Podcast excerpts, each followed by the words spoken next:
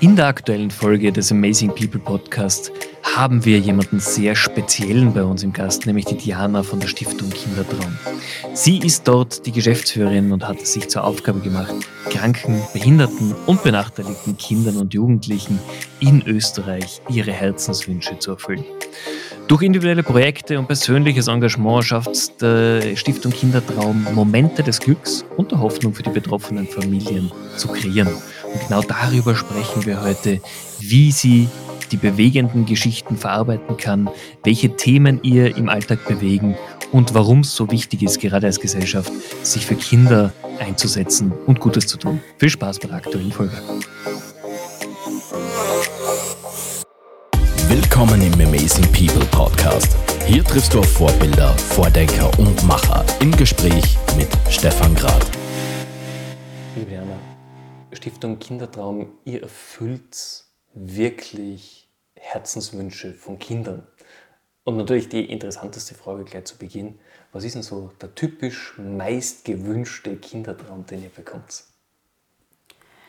Also den typisch meist gewünschten Kindertraum, den gibt es gar nicht, weil die Wünsche so verschieden sind wie die Kinder, die bei uns einreichen. Also das lässt sich gar nicht so auf etwas ähm, runter reduzieren.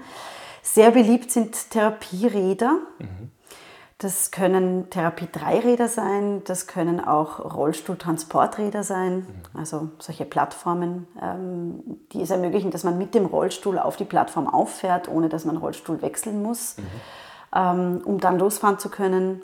Das sind Tandem-Fahrräder, wo sozusagen ein Elternteil daneben sitzen kann und man im Tandem fährt. Ähm, das ist sehr beliebt, aber auch sehr beliebt ähm, und wahrscheinlich gleich auf sind äh, tiergestützte Interventionen. Also alles, ähm, wo Bauernhoftiere irgendwie involviert werden. Also es ist ja kaum zu glauben, was Tiere alles leisten können. Aber von Minischweinen über Esel, über Kaninchen, über ähm, Hasen, Hamster, sogar Achatschnecken sind ähm, sogenannte Co-Therapeuten mhm. und ähm, ja, haben eine absolut positive Wirkung, ähm, wenn sie entsprechend geführt werden und wenn das Ganze begleitet wird von einer entsprechenden Therapeutin oder einem Therapeuten. Das sind so sehr beliebte Dinge, natürlich mhm. auch ähm, die von uns finanzierten Assistenzhunde. Ja. Ähm, da ist die Palette auch ganz bunt. Also da haben wir Autismus-Assistenzhunde, äh, Diabetiker-Warnhunde, Epilepsie-Warnhunde, also auch da gibt es von bis, lässt sich gar nicht runterbrechen auf etwas ähm, Konkretes. Kinderzimmereinrichtungen für ähm, Kinder und Jugendliche, ja, die aus ihren ehemaligen Möbeln sozusagen entwachsen sind und ähm, die neue Möbel benötigen. Ähm, ja, also die Palette ist ganz, ganz bunt, aber ähm, leider auch oft Spezialtherapien. Also das sind ja dann nicht die Kinderträume im klassischen Sinne, sondern das sind ja dann oft medizinische Notwendigkeiten. Ja. Und das sind Intensivtherapien, Gangtherapie, Robotiktherapien, ähm, Wahrnehmungshörtherapie. Also das ist, ähm, ja, lässt sich leider nicht so ganz herunterbrechen auf den einen konkreten Kindertraum.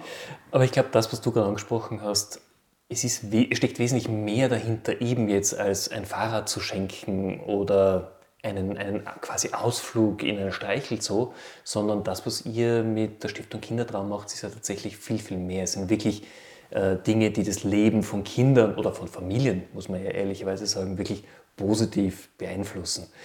Wenn ich dich bitten darf, zu Beginn der Folge, magst du dich ganz kurz vorstellen, wer du bist, wie du auch hierher gekommen bist und was so dein Alltag ist?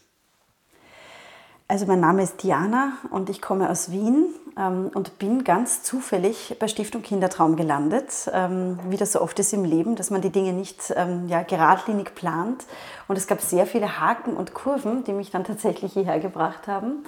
Ähm, ich habe in Wien studiert und bin da den Weg des geringsten Widerstandes gegangen und habe Publizistik ähm, und Kommunikationswissenschaft studiert und ja, ich komme aus einem Ärztehaushalt. Äh, meine Schwester ist Juristin, also ich war so ein bisschen das schwarze Schaf der Familie, weil ich mehr oder weniger zwar studiert habe, aber nichts Gescheites gelernt. Und ähm, ja, ich muss sagen, ich hatte immer diese Faszination für medizinische Themen. Mhm. Als Tochter eines Neurochirurgen war das irgendwie ja, mehr oder weniger auferlegt. Und ich bin irgendwie mit diesen ganzen Diagnosen, die so bei uns beim Abendessen diskutiert wurden, aufgewachsen und war dann so vertraut ja, mit äh, Hirnaneurysmen und Diskusprolaps. Das war für mich ganz normal und vielleicht hat mich das auch immer ein bisschen sensibilisiert dann für das, was eben später auf mich gewartet hat.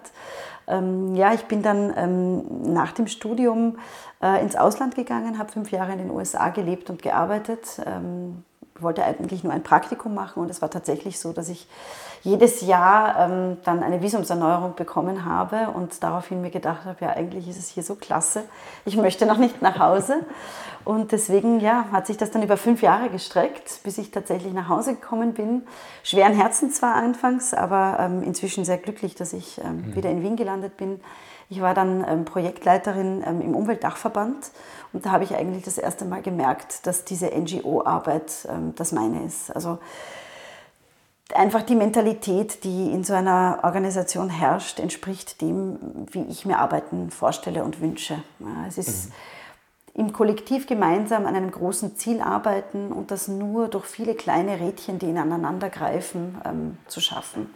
Und das ähm, ja, hat mich sicher geprägt diese Arbeit. Und es waren viele junge, sehr idealistische Menschen, die da in diesem äh, Umweltdachverband tätig waren und äh, gemeinsam sozusagen für Themen wie Nachhaltigkeit und ähm, äh, ja, Kreislaufwirtschaft und achtsamen Umgang mit Umwelt und Natur. Ähm, ja, das hat, mich, das hat mir sehr gut gefallen. Vor allem, äh, da ich, wie gesagt, fünf Jahre in New York gelebt habe und dort irgendwie, also von Running Sushi über hin und her fliegen, weil das ist ja nur drei Stunden Flug, ähm, gelernt habe, sozusagen, was Nachhaltigkeit bedeutet. Also ich war ja völlig quasi unbedarft. der komplette Gegenpol Na, zu dem, was Nachhaltigkeit ja eigentlich ist. Völlige Kulturschock für mich. Ja? Also ich meine, dass ich da jetzt irgendwie geglaubt habe, ich kann mit meinen äh, neuen Arbeitskolleginnen Sushi essen gehen, ja? keinen heimischen Fisch zu essen, war absolut also undenkbar für die. Also ich war so ein ziemlicher Exot, als ich dort angefangen habe mhm. und habe dann dort ähm, erst verstanden, sozusagen, was wirklich Nachhaltigkeit und dieses achtsame Leben bedeutet. Und ich bin natürlich jetzt trotzdem nicht päpstlicher als der Papst, aber es hat mich einfach nur ein bisschen geschärft. Mhm. Und ähm, danach habe ich noch zwei Stationen in PR-Agenturen verbracht, einfach nur, weil ich es nicht besser wusste. Es hat mir zwar jeder davon abgeraten, weil die, die mich gut kannten, wussten, dass es eher nichts für mich wird. Aber das ist ein bisschen so wie das Kind, das trotzdem da nach oben klettert und runterfällt und sich dann wehtut, obwohl man ihm vorher gesagt hat, das ist keine gute Idee, aber man muss manche Erfahrungen einfach selbst machen. Und die musste ich machen und nicht einmal, sondern gleich zweimal, damit ich auch sicher weiß, dass es nichts für mich ist. Ja, und bin dann tatsächlich ähm, sozusagen hier gelandet auf Basis einer Ausschreibung, die ich durch Zufall entdeckt habe, beziehungsweise die mich gefunden hat. Ähm, nicht aktiv suchend nach einer neuen Aufgabe, aber ich konnte mich da nicht nicht bewerben und ja, dann sollte es so kommen. Und so bin ich hier gelandet. Und du bist ja in einer Institution gelandet, die seit vielen Jahren besteht. Ihr feiert ja dieses Jahr einen runden Geburtstag, wie du mir davor auch erzählt hast. Und wir haben davor schon darüber gesprochen, wenn man an Stiftung Kindertraum denkt, und so ist auch mir gegangen in der Vorrecherche, dann denke ich, dass wir hier ein Team äh, antreffen von 20 Leuten, die tagtäglich in den unterschiedlichsten Bereichen arbeiten. Aber erzähl doch mal, wie ist denn die Realität und mit welch kleinem Team schafft ihr wirklich so viel bedeutende Themen für ganz viele Familien in Österreich? Ja, also wir können es selbst manchmal nicht glauben, wie wenige wir sind, aber es ist sehr überschaubar. Ähm, wir sitzen hier tatsächlich zu fünft in diesem Büro. Also es sind fünf Menschen, die hier arbeiten. Es sind allerdings runtergebrochen auf die schönen Vollzeitäquivalenten nur noch 3,6. Also es sind sehr, sehr wenige Menschen, die sehr viel leisten und das heuer seit 25 Jahren. Mhm. Und das erstaunt mich immer, wie viel zu schaffen ist, ja, wenn die Motivation stimmt. Und da ist es ein großes Glück, dass dieses Team seit vielen, vielen Jahren so unglaublich motiviert ist. Ich selbst bin ja erst seit ein bisschen mehr als einem Jahr hier. Meine Kolleginnen allerdings sind seit naja, 20, 22 Jahren hier beschäftigt. Die rennen seit über 20 Jahren für diese Sache, für die mhm. Kinder, für die Eltern. Ähm, und das beeindruckt mich enorm. Ja. Und deswegen fühlt es sich wahrscheinlich auch an, als säßen hier ganz viele Reihen an Menschen, ähm, weil wir tatsächlich wirklich extrem effizient arbeiten. Mhm. Es ist natürlich auch schön, wenn ähm, jeder hier seins gefunden hat innerhalb der Organisation wir haben hier ähm, zwei Personen, die die ähm, Projekte, eben die Kinderträume abwickeln und die das wirklich zur Perfektion machen, die darin aufgehen, sich auch die Sorgen und die Schicksalsschläge der Familien anzuhören und sich mit wirklich viel Eifer und Engagement dahinter zu klemmen, um Dinge machbar zu machen. Wir haben hier unsere Buchhalterin, die seit fast Stunde Null hier dabei ist. Und wirklich weiß, wie der Hase läuft. Ohne die wären wir natürlich verloren. Unsere andere Kollegin, die ähm, das Wissensmanagement macht und bis vor kurzem alles die Webseite betreffend. Also jeder hat hier sozusagen ein ziemliches Potpourri an Aufgaben und trotzdem haben wir uns innerhalb dessen sozusagen ähm, Stränge gefunden, die ganz klar vorgeben, wo die Schwächen und die Stärken liegen. Und ich glaube, deswegen sind wir so effizient und weil wir die Jobs wirklich lieben. Also ich glaube, es ist hier jeder richtig gerne bei der Arbeit das merkt man auch und das, man sieht ja auch, was ihr alles erreicht. Ich glaube, es geht ab und zu noch unter, wie wir schon davor gesprochen haben, was ihr dann wirklich alles bewegt. Es geht ja eben nicht darum, ein Fahrrad zu schenken, mhm. sondern den Alltag von Kindern oder einer ganzen Familie positiv zu beeinflussen. Wie geht es ihr vor in solchen Projekten? Wie ist es üblich? Äh, wahrscheinlich ruft eine Familie an und sagt, wir brauchen Hilfe. Genau. Also entweder rufen die Familien direkt bei uns an oder sie reichen mittlerweile ein. Also mhm. seit äh, Oktober kann man bei uns auch online einreichen. Das war eine ziemliche Revolution, dass das jetzt tatsächlich auch hier möglich ist, 2022. Ähm, genau, es gibt äh, sozusagen so einen Förderantrag, Fragebogen nennen wir das, mhm. weil das ist ja eigentlich kein Antrag. Wir sind ja kein Amt, das ist ja ein großer Vorteil unserer Organisation. Mhm. Und ähm, da kann man sozusagen äh, in einer ersten Runde ähm, mal deponieren, was denn der Kindertraum eigentlich beinhaltet. Ähm, da werden die Grunddaten erfasst der Familie und da kriegen wir sozusagen einmal den ersten Überblick äh, über den Fall. Ja. Ähm, dasselbe natürlich per Telefon, wenn hier angerufen wird, ja, dann ähm, widmen sich die Kolleginnen dann äh, diesem Telefonanruf und dann erfährt man über das Schicksal. Ja. Und das sind ja oft ähm, doch dramatische äh, Schicksale, die man da mitbekommt. Manchmal ist es weniger dramatisch, aber in jedem Fall brauchen die Familien Unterstützung. Mhm. Egal, ob das jetzt irgendwie sehr dringend ist oder auch wirklich sehr tragisch in der Geschichte oder im Hergang oder ob es einfach nur notwendig ist. Ja. Ähm, wir werten dann intern aus, sozusagen in welcher Reihung wir verschiedene Dinge auch ähm, anbieten. Wir müssen natürlich jeden Fall ähm, intern in unserer Wochensitzung, die immer dienstags stattfindet, ähm, besprechen. Ähm, es gibt bei uns ganz wenige Kriterien, ähm, aber die Kriterien sind natürlich, dass das Kind in Österreich lebt, dass das Kind bis 18 Jahre alt ist. Mhm. Und dass entweder erhöhte Familienbeihilfe bezogen wird oder Pflegegeld. Ich muss ganz ehrlich sagen, das darf ich gar nicht laut sagen. Wir sind da, wie gesagt, also kein Amt. Wir haben in der Regel ähm, immer wieder einen Spielraum für Ausnahmen. Ja, und wir ähm, schließen von vornherein niemanden aus. Wir haben auch schon dem einen oder anderen Kind geholfen, das nicht in Österreich lebt. Und wir haben auch schon einem anderen Kind geholfen, das nicht ganz diesen Kriterien entsprochen hat. Das waren aber Ausnahmefälle, wo wirklich dringend Hilfe notwendig war. Und man muss es ganz klar sagen, unsere Arbeit fängt da an, wo die der Krankenkassen endet. Also da, wo die Krankenkasse Schluss macht oder gar nichts macht ja. oder zu wenig macht, ja, da krempeln wir die Ärmel hoch und sagen, okay, und jetzt wir. Das heißt, ihr seid ja quasi wirklich die, die Krisenhilfe in dem Sinn für viele Familien, weil man einfach, einfach nicht mehr weiß, wie es weitergehen soll. Und wir haben davor ganz kurz darüber gesprochen, aber vielleicht auch für die Zuhörer, um hier den Kontext zu schaffen. Sobald man aber Kinder hat, betrifft an sowas natürlich immer wesentlich mehr. Man kann sich auch empathisch wesentlich mehr in diese Familien hineinversetzen, fühlt auch mit, was es heißt, wenn ein Kind krank ist oder einfach einen Unfall hatte oder was auch immer gerade das Wehwehchen ist. Und je schlimmer diese Notwendigkeiten sind, man freut sich dann, dass es jemanden gibt, der einfach auch in einer ausweglosen Situation weiterhelfen kann vielleicht. Und diese Position habt ihr eingenommen in Österreich. Wir sind sehr dankbar, dass wir hier ähm, wirklich den Familien unter die Arme greifen können. Mhm. Also es ist tatsächlich so, ähm, dass einem wahrscheinlich erst richtig bewusst wird, mit welchen Sorgen und Ängsten Eltern abends ins Bett gehen müssen, wenn man sich dieser Arbeit widmet. Weil man vieles selbstverständlich nimmt. Also ich bin selbst Mutter und ich ähm, weiß, wie ähm, unsicher man ist, wenn das Kind abgeschlagen und müde irgendwie in der Ecke sitzt und sagt, es hat Kopfschmerzen und man sich gleich irgendwie halb verrückt macht, obwohl das sozusagen am Ende gar nichts ist oder vielleicht ein Infekt und irgendetwas harmloses, was vorbeigeht. Mhm.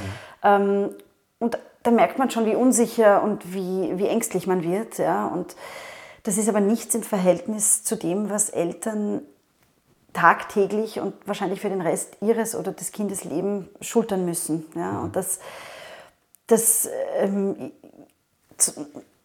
bringt irgendwie eine ganz neue Form der Demut mit sich. Ja? Man wird so wahnsinnig demütig und man hat äh, eine absolute Hochachtung vor diesen Eltern, weil das eine Mammutaufgabe ist, sich einem schwerkranken Kind oder einem Kind mit Behinderung ähm, so widmen zu dürfen. Ja, also das ist eine Lebensaufgabe, das ist ständige Sorgen, das sind finanzielle Sorgen, oft sind Geschwister im Haushalt, ähm, die dann daneben manchmal untergehen und Randfiguren werden.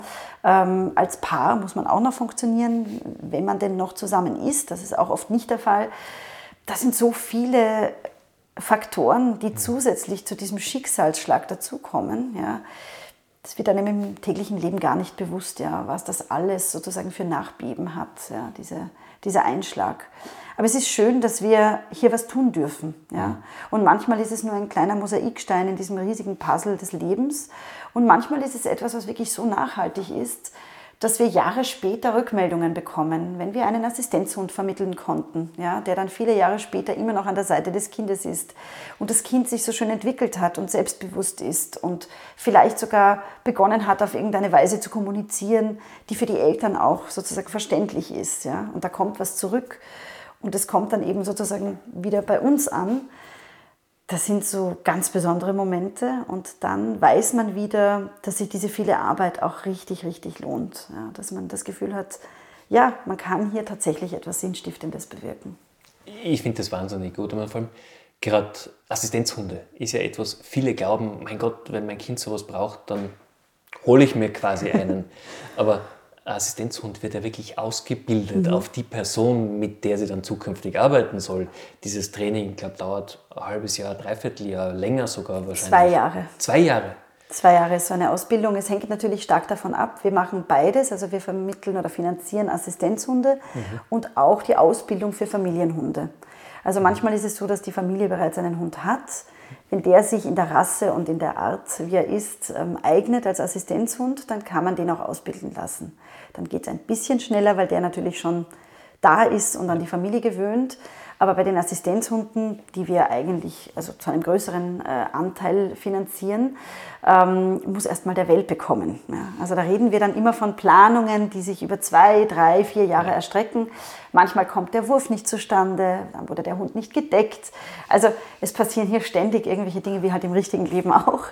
Und dazu ähm, kann sich natürlich dann der Prozess entsprechend verzögern. Ja. Mhm.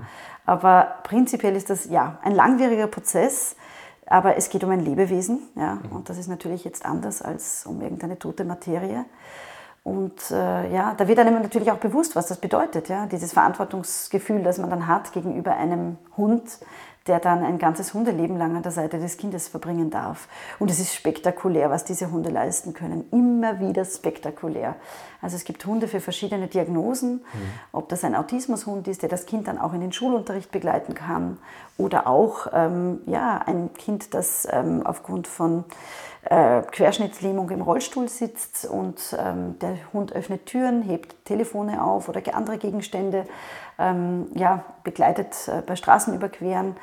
Ähm, also es ist, es ist faszinierend, ja. Epilepsie-Warnhunde oder Diabetiker-Warnhunde, die erschnüffeln sozusagen ja. Anfälle oder Notfälle.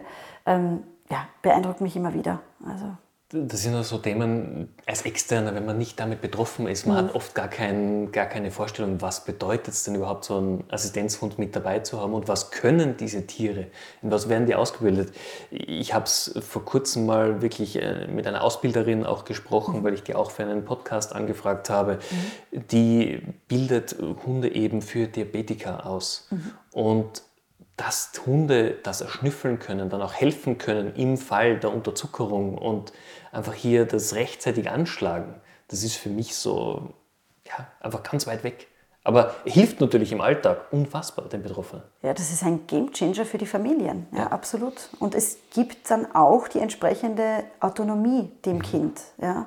Weil das ist natürlich schon klar, dass die Kinder, die dann äh, keine Kinder mehr sind, sondern vielleicht Teenager, vielleicht irgendwann einmal die Nase voll davon haben, dass die Eltern dauernd um sie herum scharwenzeln. Also ich meine, es ist nachvollziehbar. Ja.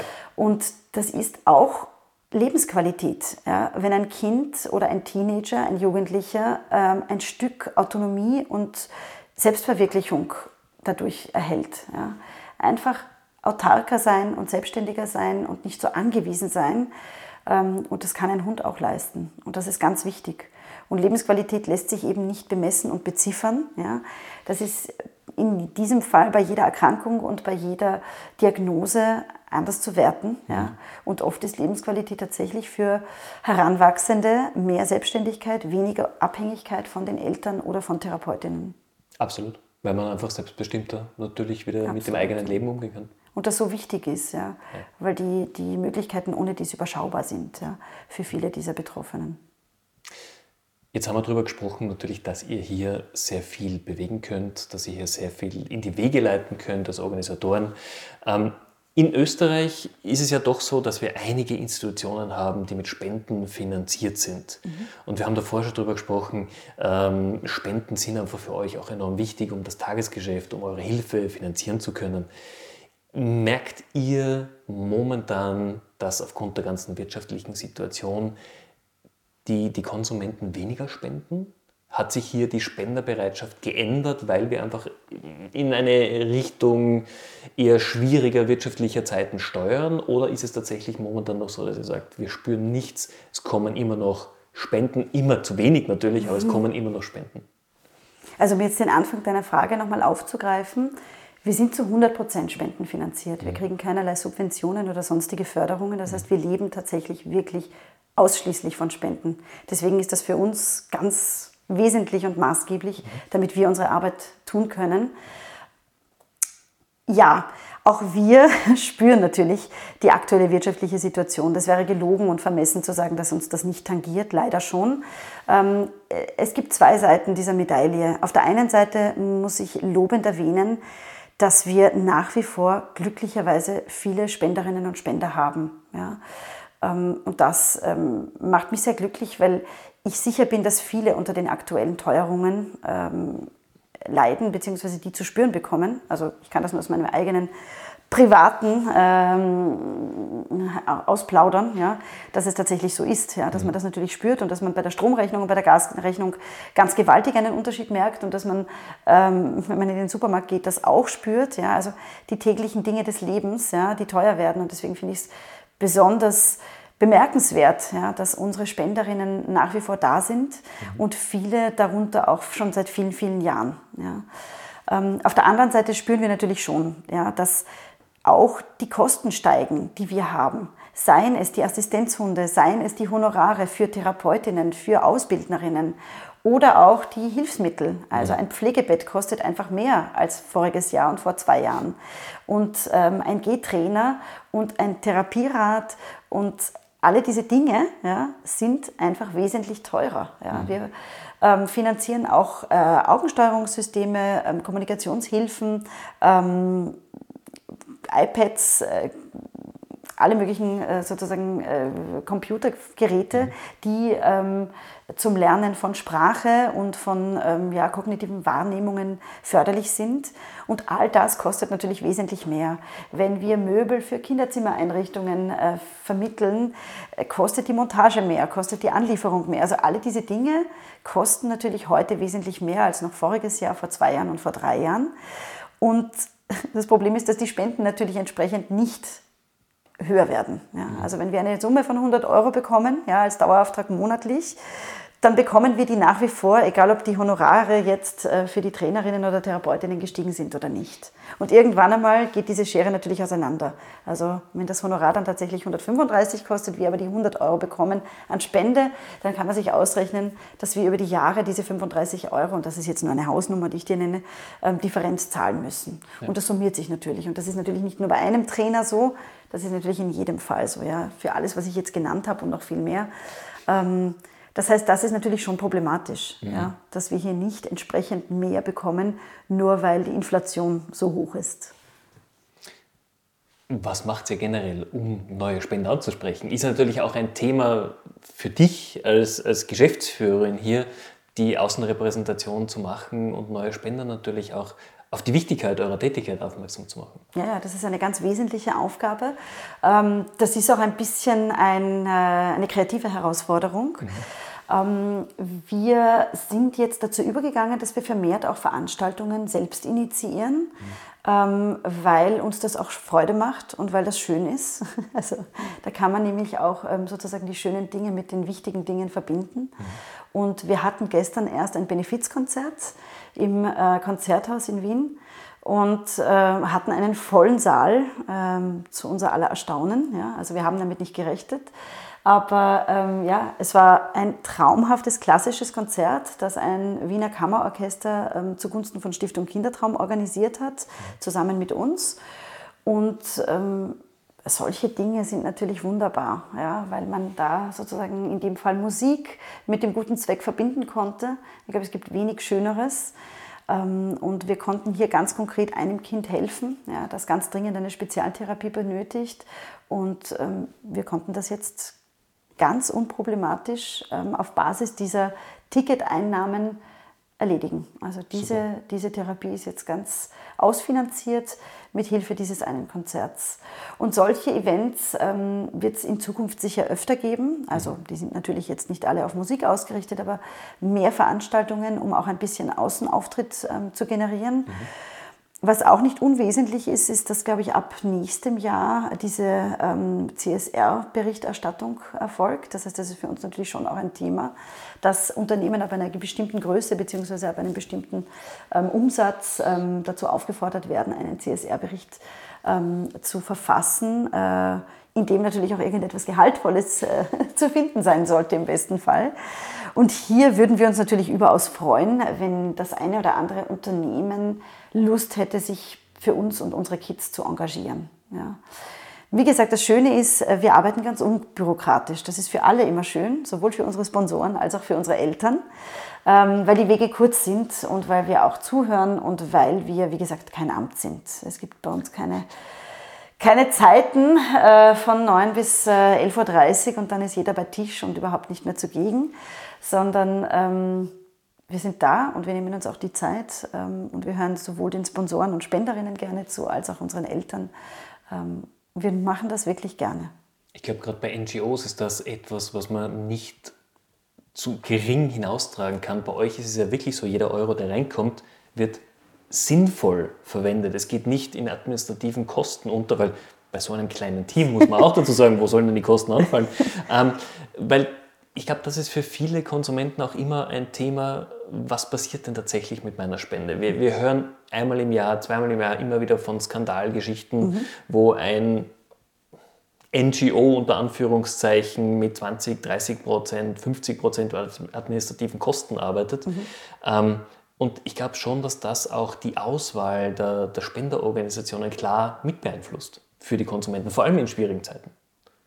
Das glaube ich absolut. Das, das glaube ich ist ein ganz wesentlicher Faktor und ich glaube, das ist für uns ein großer Vorteil, dass ähm, viele Menschen zum Glück großes Vertrauen in uns haben und in unsere Arbeit und auch wirklich gut nachvollziehen können, was mit dem Geld passiert. Mhm. Und uns ist das immer ganz wichtig, weil ich sehe das natürlich auch aus der Warte eines Spenders oder einer Spenderin, dass ich mir denke, naja, ich möchte schon ganz gerne wissen, egal ob ich 5 Euro, 500 oder 50.000 spende, was passiert mit diesem Geld? Ja. Verschluckt das irgendein Riesenapparat, von dem ich überhaupt nichts mehr weiß? Nein, bei uns ist es so, dass wirklich am Ende des Tages jeder Spender und jede Spenderin eine Information darüber enthält, wo das Geld hingewandert ist. Und es gibt Dankbriefe mit Foto des Kindes, aus dem genau hervorgeht, okay, danke, ich konnte jetzt aufgrund deiner Unterstützung diese Therapie machen. Ja? Also das gibt es für jeden und für jede, ganz egal wie hoch sozusagen die Summe der Spende ist. Und das ist für uns ganz wichtig, weil es tatsächlich bei uns so ist, dass jeder Euro zählt. Also wir freuen uns auch über kleine Spenden und besonders dann, wenn sie über viele Jahre kommen, dann sind sie am Ende nämlich sehr große Spenden.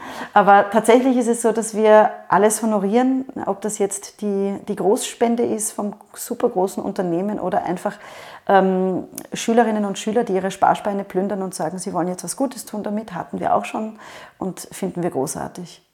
Ich glaube, von dem Gedanken muss man wegkommen, dass einer allein nichts tun kann. Auch kleine Beiträge helfen. Mhm.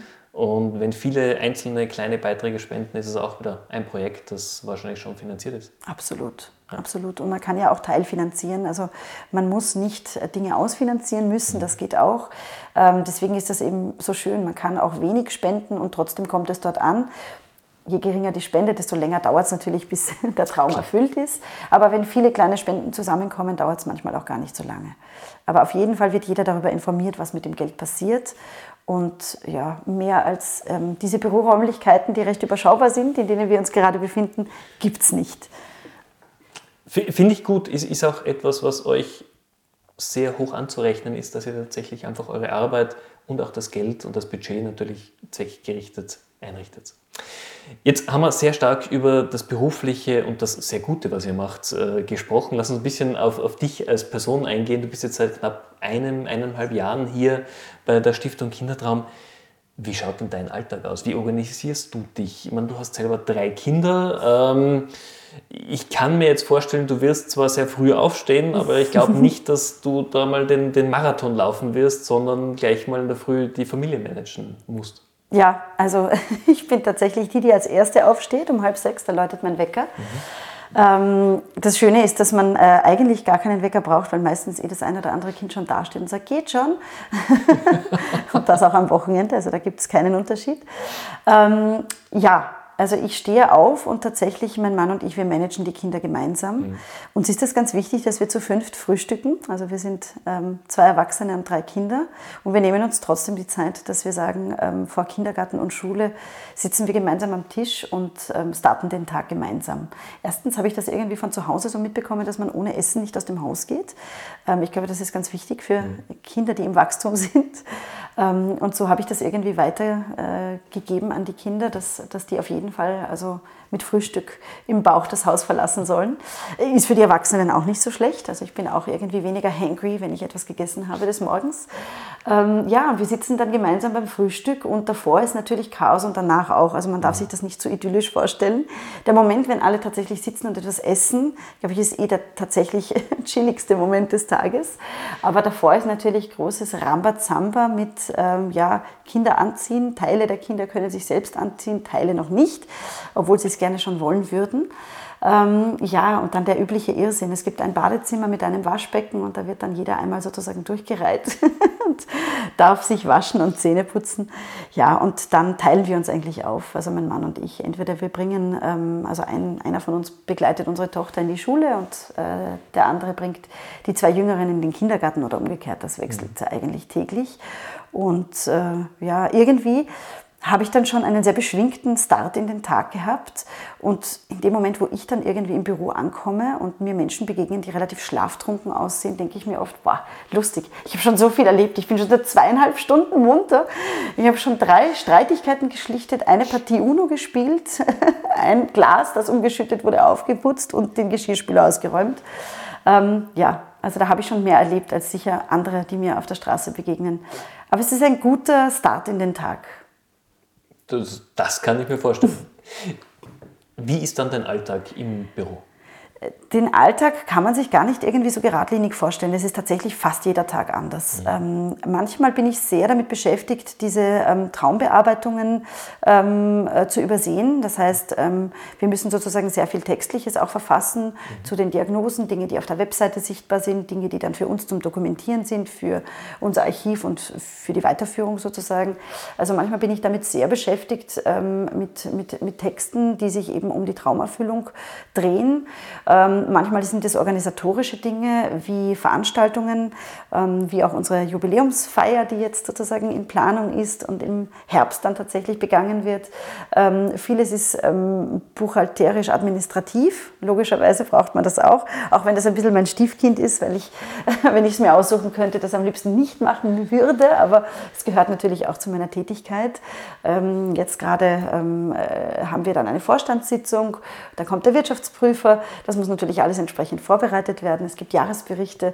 Ähm, ja, es ist wirklich tatsächlich eine ganz, ganz bunte Palette an Dingen. Ja. Mhm. Oft läutet das Telefon, ich hebe ab, es sind Eltern dran oder Therapeutinnen dran, ähm, die Einreichungen bekannt geben.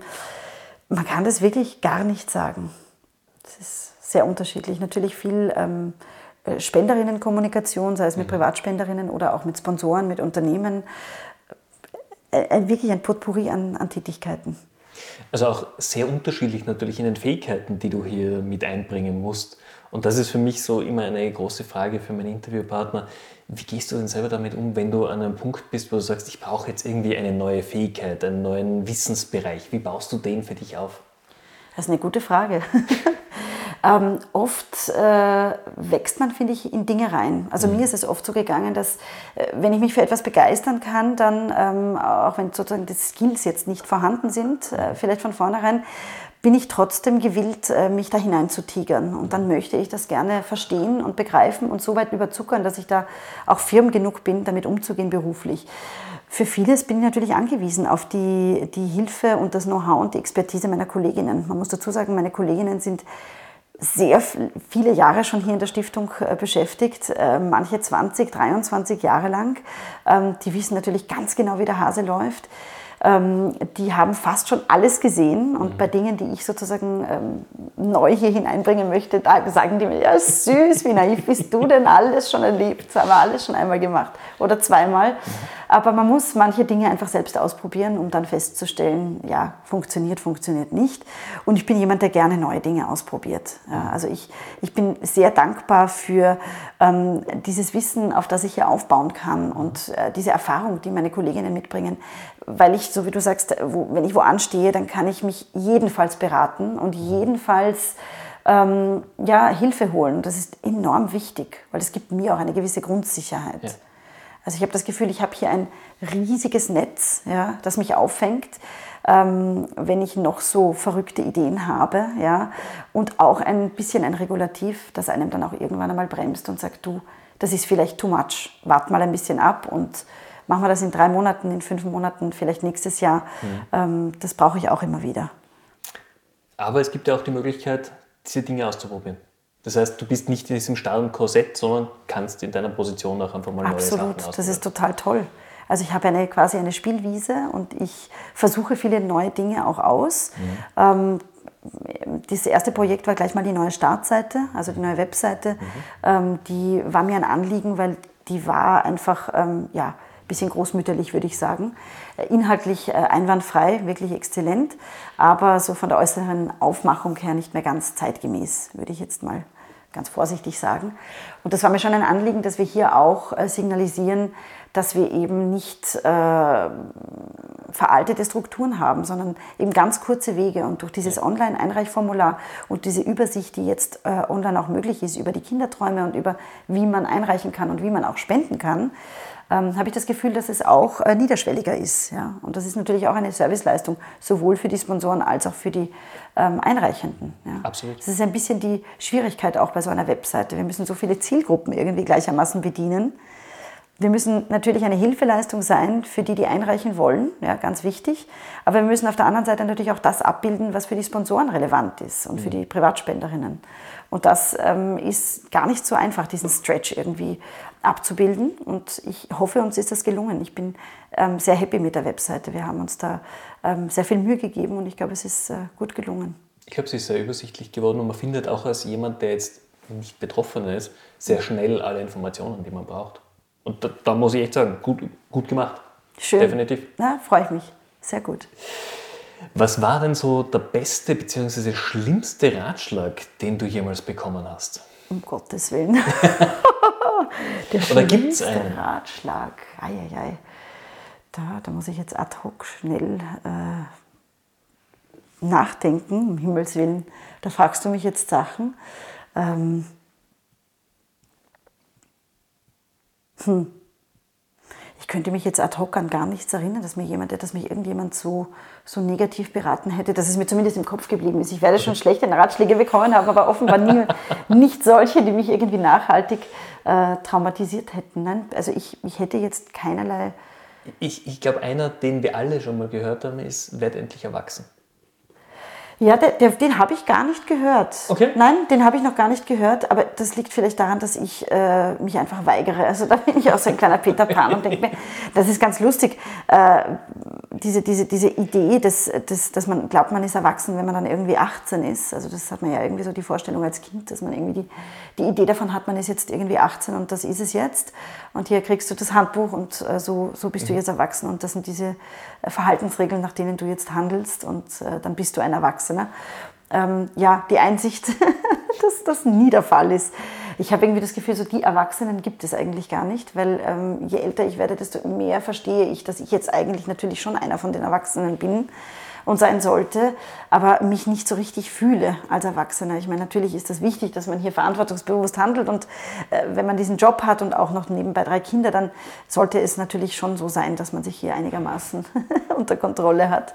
Aber ich glaube, was wichtig ist, ist, dass man diesen jugendlichen Spirit nicht verliert. Ja? Also die, die Lust, Neues zu entdecken und die Lust, Neues zu lernen. Ähm, oft fehlt mir auch die Kraft, Neues zu lernen, muss ich ganz ehrlich sagen. Also oft bin ich einfach sehr müde am Ende des Tages und auch einfach erschöpft. Ja, also ich würde jetzt lügen, dass es, äh, wenn es anders wäre, weil ich habe diesen Vollzeitjob und ich bin auch sehr viel und gerne mit meinen Kindern. Und äh, mir ist das wichtig. Also mir ist das richtig wichtig, dass ich ähm, nicht jemand bin, der irgendwie nach Hause kommt, wenn die Kinder schon im Bett liegen. Mhm. Ähm, ganz im Gegenteil. Also das ist mir ganz wichtig und das äh, finde ich eben auch so, so irrsinnig, dass man heute noch darüber diskutieren muss, ja, dass, dass Frauen in dem Fall ähm, beides irgendwie versuchen müssen, unter einen Hut zu bekommen und sich dann aber für etwas entscheiden müssen.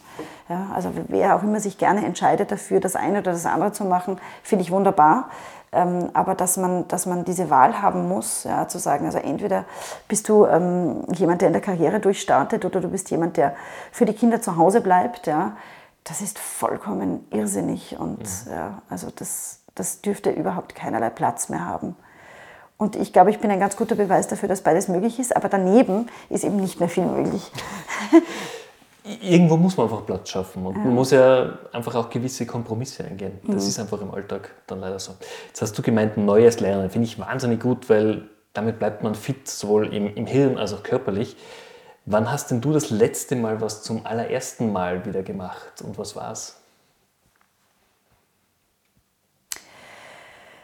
Also ich habe zum letzten Mal äh, wieder etwas Neues gemacht, was ich eigentlich kan konnte, aber, aber, aber eben nicht gut konnte. Und das war Eislaufen mit meinen Kindern. das war, mochte ich als Kind überhaupt nicht, okay. ähm, weil ich dieses Geräusch des Eiskratzens nicht ertrage, was natürlich sehr ungünstig ist beim Eislaufen. aber äh, ja, mit drei Kindern muss man natürlich irgendwann aufs Eis äh, im Winter. Und, ähm, und irgendwie habe ich festgestellt, das ist total toll es hat mir wahnsinnig viel Spaß gemacht. Ich kann es natürlich nicht gut, aber Gott sei Dank kann ich noch mit einer siebenjährigen und äh, fünf- und zweieinhalbjährigen mithalten. Also noch geht's. Mhm. Wahrscheinlich geht das nicht mehr lange. Aber ja, erstaunlich. Es ist fast wie Radfahren. Viele, viele Jahre nicht gemacht. Und äh, ja, es geht noch. Spannend. Okay. Auf was bist du stolz, was noch nicht viele Menschen von dir wissen? Ich bin stolz darauf, äh, vor vielen Jahren ein Buch geschrieben zu haben. Von dem habe ich aber nicht sehr vielen Menschen erzählt. Ich bin mir gar nicht sicher, ob hier in der Arbeit überhaupt jemand weiß, dass ich ein Buch geschrieben habe. Also ich weiß nicht, okay. ob die Kolleginnen darüber im Bilde sind, aber das ist auch nicht notwendig. Ähm, ich habe das damals gemacht, weil mir das eine Herzensangelegenheit war. Und das war vor genau zehn Jahren. Mhm. Da habe ich ähm, ein Buch geschrieben über äh, jüdische Holocaust-Überlebende die ähm, in die USA geflüchtet sind und die ähm, für den Rest ihres Lebens diese Liebe zur deutschen Sprache gelebt haben. Also dieser Herzschmerz, aus der Heimat vertrieben worden zu sein und trotzdem noch diese ganz starke Bindung an die alte Heimat zu verspüren. Und das fasziniert mich nach wie vor, mhm. dass Sprache das mit einem machen kann und dass dieses Gefühl von Heimat so tief verwurzelt ist, obwohl man aus der Heimat auf ganz, ganz barbarische Art und Weise vertrieben wurde. Wie bist du an das Thema rangegangen oder warum hast du es damals geschrieben? Ja, sicher, weil ich selbst auch sozusagen äh, eine äh, Drittgenerations äh, Überlebende, sage ich jetzt mal, bin. Also meine Großmutter war ähm, damals äh, im Burgenland und wurde dann 38, ähm, weil das Burgenland ja judenrein gemacht werden musste, vertrieben mit ihrer mhm. Familie und ähm, hat dann eine Irrsinnsfluchtgeschichte hinter sich gehabt und ist dann im damaligen Palästina, heutigen Israel gelandet, wo auch meine Mutter geboren wurde.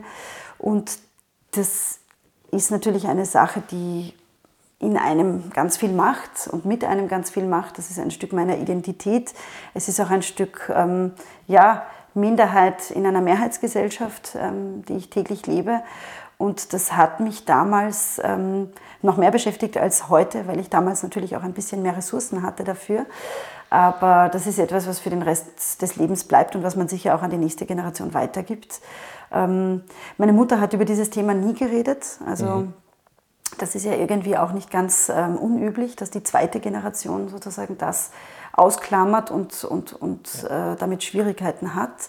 Und meine Großmutter hat sich eines Tages ähm, mir anvertraut und hat begonnen, mir ihre Geschichte zu erzählen. Mhm. Und ich habe dann nach dem zweiten oder dritten Gespräch gemerkt, das ist so viel und das sind so wichtige Informationen, die es sonst nirgends mehr gibt, dass ich das aufgeschrieben habe. Und dann hatte ich recht viel zusammengetragen und habe mir dann gedacht, es gibt sicher viele andere Geschichten, äh, wie die meiner Großmutter. Und das habe ich dann zum Anlass genommen, zu sagen, ich setze mich damit mehr auseinander. Mhm. Und nachdem ich zum damaligen Zeitpunkt in den USA gewesen bin und dort ja bekannterweise eine große ähm, jüdische Community ist und darunter auch gerade in New York viele ehemalige Österreicher und Österreicherinnen, hat sich das so ergeben. Das heißt, du hast wirklich deine Zeit in Amerika auch dafür genutzt, dieses Buch. Das hat sich zusätzlich ja zu meinem Job einfach ergeben. Ähm, man bewegt sich natürlich interessanterweise ähm, im Ausland immer mehr in dieser Expat-Szene. Ja. Also ich war noch nie so österreichisch wie in New York. Wirklich, also so patriotisch wie dort war ich noch nie und ich bin normalerweise überhaupt niemand, der sich jetzt so irgendwie einem Land oder einer Nation zugehörig fühlt. Aber dort ist das ganz stark herausgekommen mhm. und ich habe äh, natürlich auch ganz viele äh, Österreicher, die eben in die USA gegangen sind, auch kennengelernt und sehr viel Zeit auch mit Österreicherinnen verbracht. Hatte auch ähm, ja, äh, Mitbewohnerinnen, die im äh, österreichischen Kulturforum in New York tätig waren und bin so in diese Szene hineingestolpert. Und ähm, da gab es dann immer so ein Grüppchen, das zu jeder Kulturvorstellung dann vor Ort war. Und dieses Grüppchen stellte sich dann heraus, war dann dieser österreichische Stammtisch, den es nach wie vor gibt, ähm, von ehemaligen äh, jüdischen Holocaust-Überlebenden aus Österreich und Deutschland. Ist aber auch spannend, wie man extrem viele Jahre danach, Jahrzehnte danach, diese Bande immer noch Leute zusammenschweißen, durch Schicksale, die vor vielen, vielen Jahren passiert sind. Ja, ich glaube, solche traumatischen Erlebnisse äh, kann man sowieso nie abschütteln. Ja. Ich glaube, es ist nur wichtig, dass man versucht, ähm, sie entsprechend aufzuarbeiten. Also ich habe die Hoffnung, dass ich diesen Rucksack, den ich doch von meinen Eltern vor allem mitbekommen habe, ja, äh, unbewussterweise, ja, dass ich den nicht eins zu eins an meine Kinder weitergebe. Also das wäre mir ganz wichtig. Und ich habe da große Hoffnung, ja, dass wir in einer Welt leben, die sehr viel diverser ist und, und, und auch aufgeschlossener wird und offener wird. Ähm, ich glaube, da ist noch sehr viel Arbeit notwendig, aber ich habe die Hoffnung, dass ähm, man einfach, ähm, wie soll ich sagen, lockerer mit diesen Themen umgehen kann und dass man Dinge ansprechen kann, ohne dass es so dieses Sagenumwobene ist. Ja. Also ich habe damals in meiner Jugend erlebt, dass wir an eine Schule gegangen sind und mir dann ein junger Teenie die Hand schütteln wollte und gesagt hat, darf ich deine Hand halten? Ich habe noch nie die Hand eines Juden gehalten. Ja. Und das war für mich total befremdlich. Das war nicht böse gemeint, überhaupt nicht, aber das war so ein Moment, äh, wo ich mir gedacht habe, ach interessant, ja, was, was hat denn dieser Mensch geglaubt, ja, was jetzt passiert? Ähm, und natürlich schaut meine Hand hoffentlich genauso aus wie die der anderen, aber ich war dann kurzzeitig verunsichert natürlich. Aber das sind so Dinge, äh, das wünsche ich mir sozusagen für unsere Kinder, dass, dass das keine Rolle mehr spielt, ja, dass diese Dinge einfach vollkommen gleichgültig sind. Ich glaube, wir sind da auf einem recht guten Weg, weil wenn man sich anschaut, wie offen diese Diversität auch inzwischen gelebt wird, sind wir in den letzten Jahren viele Schritte weitergekommen. Momentan ist es einfach an einem Punkt aus meiner Sicht angelangt, wo es schon wieder überspitzt in vielen Themen leider mhm. ist, wo ganz viele auch Konfrontationspunkte zwischen alter Generation und neuer Generation gerade passieren und ich glaube, ist eine spannende Zeit in dem Bereich gerade. Sehr spannend. Absolut. Also, aber es ist noch viel Luft nach oben. Aber ich weiß, ich weiß genau, was du meinst. Gewisse Begriffe werden überstrapaziert ja. und sind inflationär. Und ähm, ich, ich glaube, dass, ähm, dass das darüber reden weitaus mehr Platz einnimmt als das tatsächliche Gelebte. Also ich glaube, da, da klafft es noch ein wenig auseinander. Ähm, und da glaube ich, gibt es noch recht viel Potenzial. Aber ich bin auch guter Dinge und denke mir, wir sind auf einem richtigen Weg. Dass man schon drüber spricht, ist schon der erste Schritt. Ich glaube, das ist für ganz viele Sachen. Das stimmt. Auf jeden Fall. Was soll denn dein Vermächtnis sein hier als Geschäftsführerin, wenn du irgendwann mal in 10, 15 Jahren sagst, so ich, ich, ich packe meine Koffer, ich, ich suche mir noch einen, eine neue Herausforderung. Was, was wäre schön, wenn man quasi danach sagt über dich? Du stellst so Fragen, die sind so massiv und auf die soll man ganz schnell eine Antwort finden. Ähm, also ich hoffe, dass ich noch sehr viele Jahre hier sein darf. Mhm. Ich habe das erste Mal nach langer, langer Zeit wieder das Gefühl, dass ich angekommen bin im Beruf. Und ich wünsche mir eigentlich ähm, ja, diesen Beruf als ähm, professionelle Endstation, wenn ich mir es aussuchen dürfte. Aber sollte das tatsächlich eines Tages ein Ende finden, ich glaube, mir wäre wichtig, dass ähm, das Team, das hier tätig ist, sagt, ähm, dass es eine gute Zeit hatte. Ja? Mhm. Und eine gute Zeit ist natürlich schwer zu bemessen. Was bedeutet eine gute Zeit? Eine gute Zeit wäre viele, viele Tage, an denen man gerne in die Arbeit kommt ähm, natürlich kann nicht jeder Tag gleich viel Spaß machen und natürlich wird man auch im Beruflichen oft damit konfrontiert sein, Dinge erledigen zu müssen, die einen nicht freuen. Also da bin ich ganz vorne mit dabei. Fallen mir gleich ganz viele Dinge ein, die äh, mir nicht liegen oder die ich nicht besonders mag, aber die getan werden müssen. Aber ich finde das eine gute Zeit in der Arbeit, ja, in dem man äh, wirklich also motivationsgeladen hier ankommt und die Dinge gerne tut.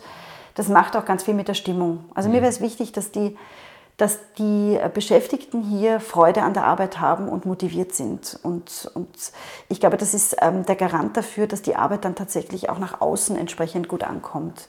Und natürlich wäre es schön, wenn man sagen könnte, in vielen Jahren, wir wurden größer, wir sind personell gewachsen, wir konnten exponentiell mehr Kinderträume erfüllen und wir müssen uns nie wieder Sorgen machen über Spendeneinnahmen, weil wir haben ausgesorgt für die nächsten 45 Jahre. Das wäre natürlich sehr schön. Das ist auf jeden Fall ein Wunsch, den auch wir zukünftig unterstützen werden. Wir werden ja mit euch auch zukünftig hier zusammenarbeiten, schauen, dass wir die Spenden, die wir über unseren Podcast hier sammeln, auch euch zugutekommen lassen, weil wir einfach euch unterstützen wollen. Durch auch dieses Gespräch, wir haben gesehen, wie viel Motivation ihr habt, wie viel Engagement ihr zeigt, wie auch das kleine Team Vollgas äh, gibt, um hier das Beste zu geben jeden Tag. Und sowas gehört einfach unterstützt, auf jeden Fall. Herzlichen Dank. Wir sind ganz glücklich über diese Unterstützung, wirklich. Bedeutet uns ganz viel. Sehr gerne. Wir sind damit aber auch schon am Ende der Folge angekommen. Ich habe aber noch meine typische letzte Frage auch an dich. Wenn wir uns jetzt am 31.12. dieses Jahres nochmal gegenüber sitzen und äh, quasi das Jahr ausklingen lassen sollen, was muss denn noch in dem Jahr passieren, dass du sagst, das war ein gutes Jahr für dich? Das ist eine Frage, die ich gut beantworten kann, nämlich aus dem einfachen Grund, dass unser Spendenvolumen fast zur Hälfte in der zweiten Jahreshälfte erreicht wird. Das heißt, wir zittern mhm. meistens ein halbes Jahr okay. ähm, und hoffen, dass wir das, was wir uns vornehmen, auch alles tatsächlich durchführen und umsetzen können. Ähm, das reicht von Events über die Erfüllung von Kinderträumen bis hin zu sozusagen weiter wachsen intern. Ähm, das heißt, wenn wir zusammensitzen, ja, dann hoffe ich, also am 31.12., dann hoffe ich, dass ich sagen kann, ja, diese und diese und diese und diese Spende ist tatsächlich gekommen, diese Aktion hat stattgefunden zugunsten unserer Kids.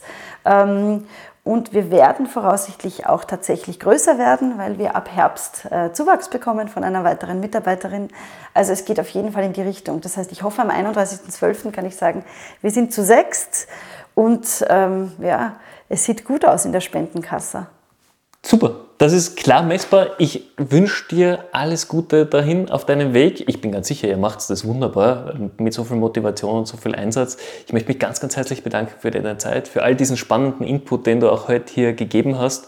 Und wir werden natürlich auch die Website und den Verweis zur Spendenmöglichkeit in den Show Notes unseren Zuhörern zugänglich machen. Das ist auf jeden Fall ganz klar. Ich sag danke vielmals. Danke, dass ich heute mit dir hier sitzen darf, dass wir uns unterhalten durften, dass ihr uns die Möglichkeit gebt, äh, diese Plattform zu nutzen und dass ihr uns unterstützt. Vielen, vielen Dank. Sehr gerne. Meine Lieben, das war's auch schon wieder mit unserem Amazing People Podcast für heute. Wir hoffen, ihr habt genauso viel Spaß beim Zuhören gehabt wie wir beim Aufnehmen. Wenn ihr Fragen zu den einzelnen Folgen habt oder gerne Teil des Amazing People Podcasts werden wollt, ganz egal, ob als Teilnehmer oder als Sponsor, meldet euch jederzeit gerne bei uns unter podcast at amazing-ecommerce.com. Und natürlich, wenn euch unser Format gefällt, abonniert den Amazing People Podcast bitte in eurem Streaming-Dienst des Vertrauens und empfiehlt ihn auch gerne an Freunde und Bekannte weiter.